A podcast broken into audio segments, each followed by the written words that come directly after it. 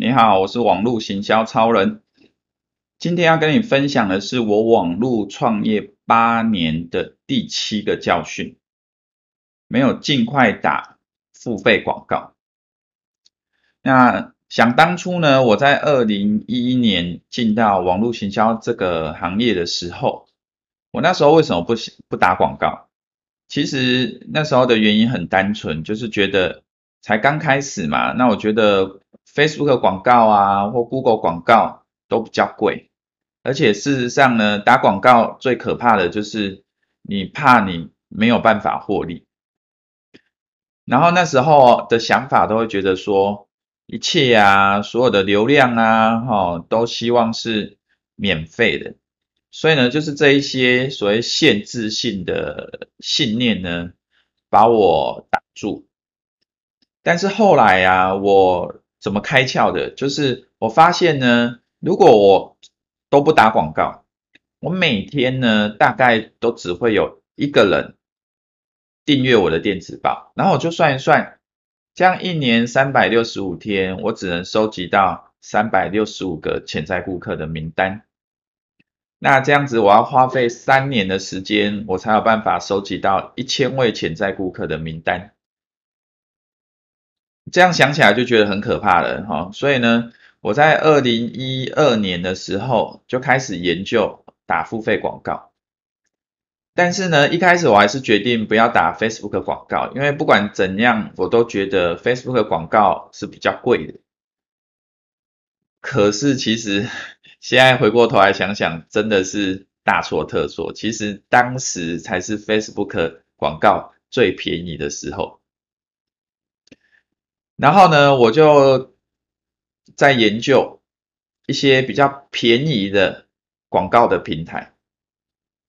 那呢，也的确获得一些成果哈，因为在当时我记得我在一个平台上面打广告，一个月增加了大概四百个名单，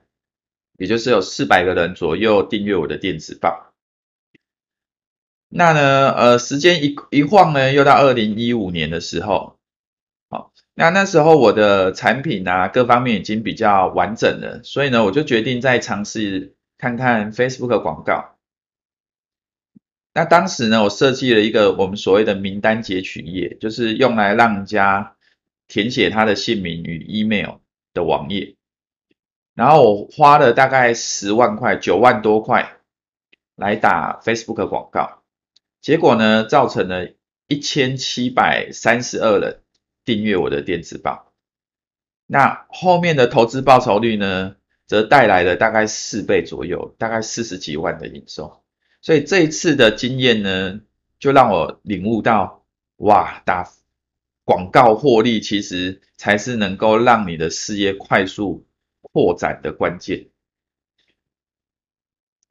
但是很有趣的一点就是呢，很多广告啊，你没有办法重现。也就是说，当我例如说后来我又试着再打一样的广告，因为广告受众不一样了，所以呢，成果就不一样。也就是说，效果就没有像之前那么好。好，那我们现在回答一个很重要问题，就是何时啊应该要开始打付费广告？这个要跟你打广告的目的有关系。因为如果你的目的啊只是收集名单，那很简单，你即使没有什么产品，你都还是可以马上做一个网页，也就是我们称名单截取页，然后你就可以直接开始打打广告。因为基本上在那个网页上，你只要准备一个赠品，然后跟人家交换，这样子就可以了。那但是如果你的目的啊是销售，那你就需要比较完整的行销流程，包含你要准备一个免费的赠品，让人家先订阅你的电子报。那订阅之后呢，你透过电子报下去跟进他，然后呢，逐渐的启发他，让他认识你、了解你、信任你，进而跟你购买你的商品。哦，那这种状况呢，会是在你的销售漏斗比较完整的情况之下。你才会需要开始打广告。但还有一种状况是，你的目的只是想要测试一下你目前设计的行销或销售的漏斗到底有没有效。所以这个情况呢，你可以先砸个一千块、几千块或一万块，就看你的预算多少。你主要呢是要去测试，在你大规模的广告之前，那你现在设计的这个漏斗有没有什么需要改进的地方？哦，那很多人都会呢有一种很天真的想法，觉得他广告一打就一定会成功。其实没有那么简单，其实打广告它就是一套流程，一套优化的流程而已。很少人会在第一次打广告就能够赚到钱。事实上，打广告他们是有分好几个阶段的，绝大部分的阶段呢都是在测试以及优化，然后并且呢最后扩大。好，那今天呢主要就跟大家分享这个我得之不易的心得。好，那也给大家一些启发，就是关于，呃，你究竟何时应该要打广告？因为对我来讲啊，像我现在二零一九年开始，我又更专注在付费广告上面，因为我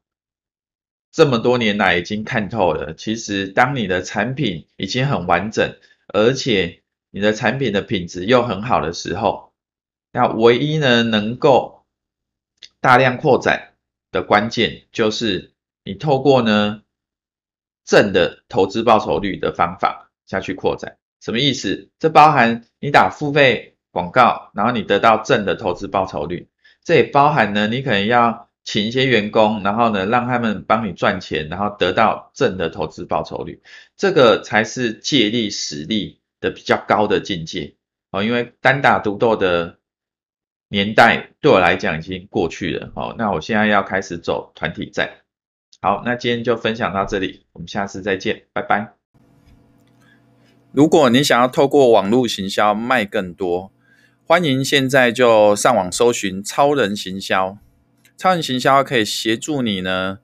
透过网络行销卖更多的商品，或者如果你没有任何商品的话，我们也可以协助你呢，从无到有网络创业。那现在就上网搜寻超人行销，我们到时候见喽，拜拜。